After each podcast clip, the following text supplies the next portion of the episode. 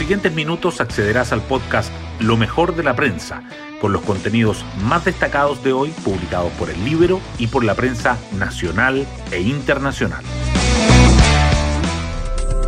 Buenos días, soy Magdalena Olea y hoy jueves 18 de marzo les contamos que si bien el gobierno le dio una bienvenida muy educada, sabe que la llegada de Yana Proboste a la presidencia del Senado promete asperezas.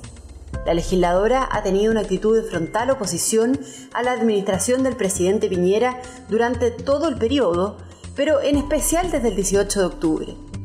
¿Cuánto influirá su impronta en este año crucial? A partir de hoy lo sabremos. En paralelo, el líder del otro poder del Estado, el presidente de la Corte Suprema, Guillermo Silva, planteó ayer que lo que hace falta en este país es que de una vez por todas todos los sectores condenen la violencia en forma categórica y no con medias tintas.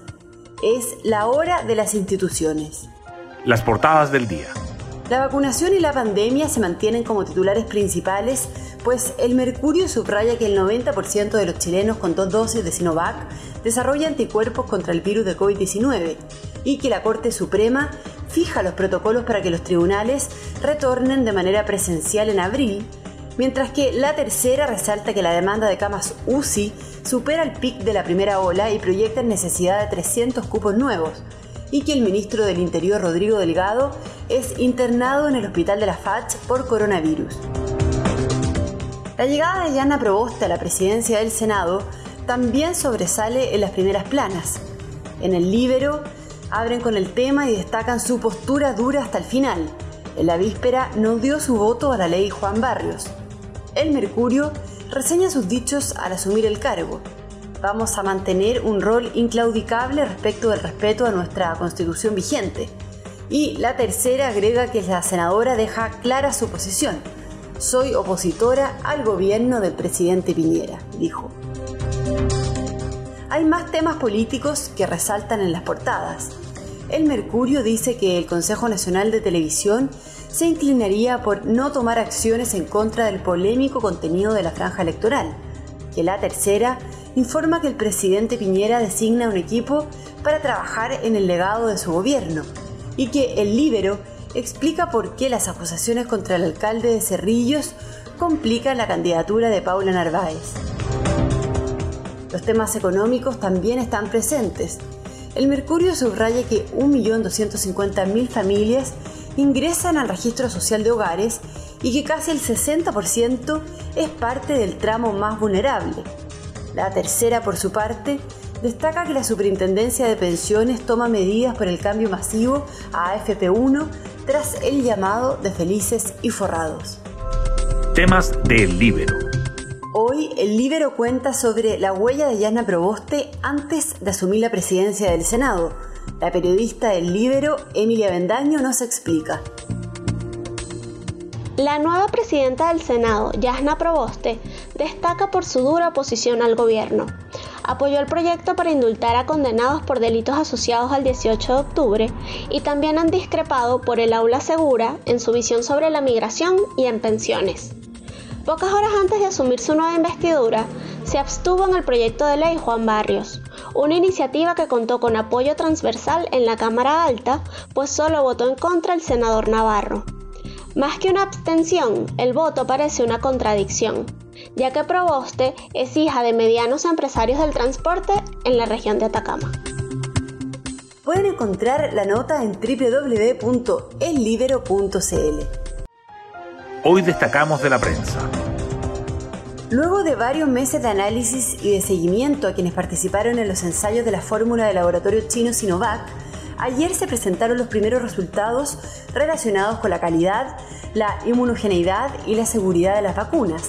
Y el resultado arrojó que el 90% de los pacientes genera anticuerpos tras las dos dosis. El líder del estudio, Alexis Canlegis, considera que los datos son alentadores y el ministro de Salud, Enrique Pari, señala que los resultados son todos muy positivos. Los cálculos de la Subsecretaría de Redes Asistenciales estiman que en los siguientes siete días el incremento de los contagios y en paralelo de los pacientes requiriendo una cama crítica será mayor al que se había presupuestado, por lo que se necesitará seguir ampliando la red. Pero la tarea no es fácil ni está asegurada. Los jefes de las unidades de cuidados intensivos advierten que la principal limitante es contar con personal calificado para habilitar más cupos. Convergencia Social proclama a Gabriel Boric como candidato presidencial. El diputado, que podría convertirse en el postulante a la moneda más joven en los últimos 100 años, lanzará su campaña en Punta Arenas y luego viajará a Santiago para iniciar un proceso de recolección de firmas ante una eventual primaria con otras fuerzas de oposición. Marcelo Díaz, que hasta ahora era el único precandidato del Frente Amplio, celebró la nominación. La ex jefa de gabinete del mandatario, Magdalena Díaz, regresó a fines de la semana pasada a La Moneda. Su gestión ahora estará enfocada en liderar un equipo especial a cargo de construir el legado y el relato en el cual el presidente Piñera espera ser recordado en su segunda gestión. Se evalúa editar una colección de libros, generar registros digitales o audiovisuales recogidos durante su segundo mandato o una autobiografía. Y nos vamos con el postre del día. La editora de tiempo libre de El Libero, Pía Orellana, nos trae los imperdibles para este fin de semana. Esta semana les recomendamos el libro El despertar de la señorita Prim, de Natalia San Martín, una novela ingeniosa y apasionante que cuenta la historia de una joven atractiva, inteligente y eficiente que se ha cansado del mundo progresista y acelerado en que ha estado inmersa. Es un libro que podría decirse va en contra de lo políticamente correcto porque resalta las cosas simples de la vida e incluso, atención, valora la desigualdad, en el buen sentido de la palabra, entre hombre y mujer y para los que disfrutan la vida al aire libre, un panorama para hacer apenas la región metropolitana pase a fase 3 en el plan paso a paso.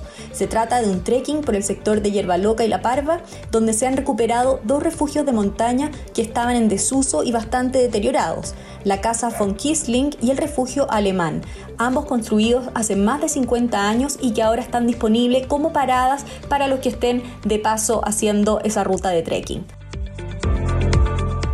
Bueno, yo me despido, espero que tengan un muy buen día jueves y nos volvemos a encontrar mañana en un nuevo podcast, Lo mejor de la prensa.